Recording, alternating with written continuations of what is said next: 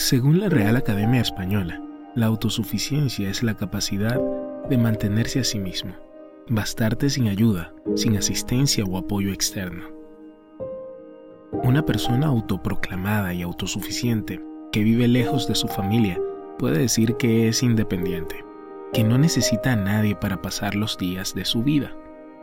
Confía en su capacidad para satisfacer sus propias necesidades, pero esta persona todavía necesita aire para respirar. Necesitará comida si tiene hambre y agua si tiene sed. Tendrá que ganar dinero para poder abastecerse de otras necesidades como ropa y vivienda. Entonces, no puede decir que es autosuficiente porque siempre necesitará algo o alguien para sobrevivir. La autosuficiencia es uno de los atributos de Dios que le pertenece solo a Él. Ninguna cosa o ser creado puede poseer jamás este carácter. Solo hay un Dios autosuficiente.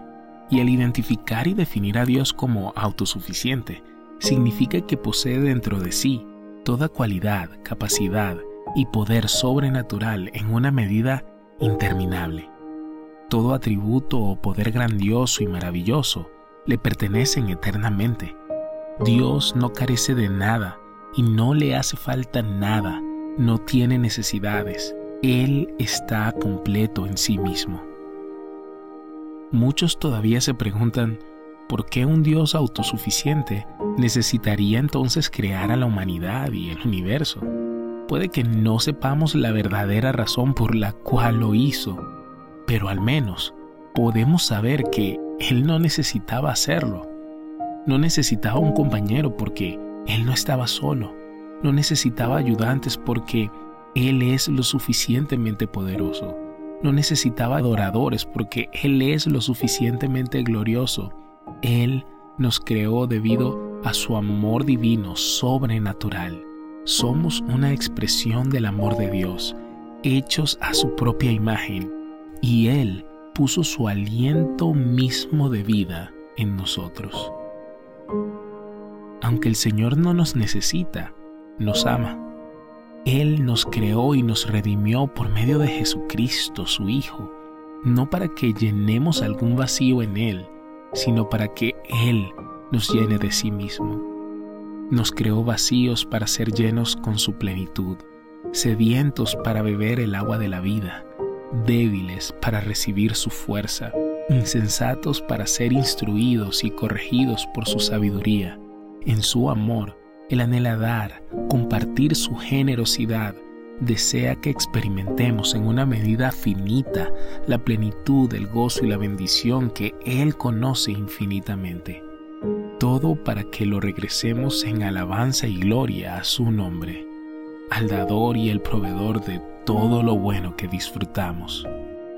Me encanta esta frase Bienaventurados los que lloran por la insuficiencia de sí mismos, porque serán consolados con la suficiencia de Dios. Él es tan misericordioso al bendecirnos y proveernos de todo lo que necesitamos, y en su autosuficiencia podemos encontrar descanso en Él y estar seguros de que sus bendiciones y provisiones nunca se acabarán. En tiempos de debilidad, él será nuestra fuerza. En tiempos de angustia, Él será nuestro refugio. Creamos en Él y no tendremos sed.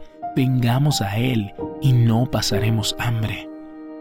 Que el conocimiento de la autosuficiencia del Señor nos ayude a apartarnos de las cargas agotadoras del mundo y nos anime a tomar ese yugo ligero de Cristo mientras pasamos nuestras vidas viviendo para el honor y la gloria de Dios puede que Él no obtenga nada de nuestra adoración porque es lo suficientemente grande y adorarlo no le agregaría más grandeza, pero aún así lo seguiremos adorando porque Él es verdaderamente glorioso y merece toda nuestra alabanza y gratitud.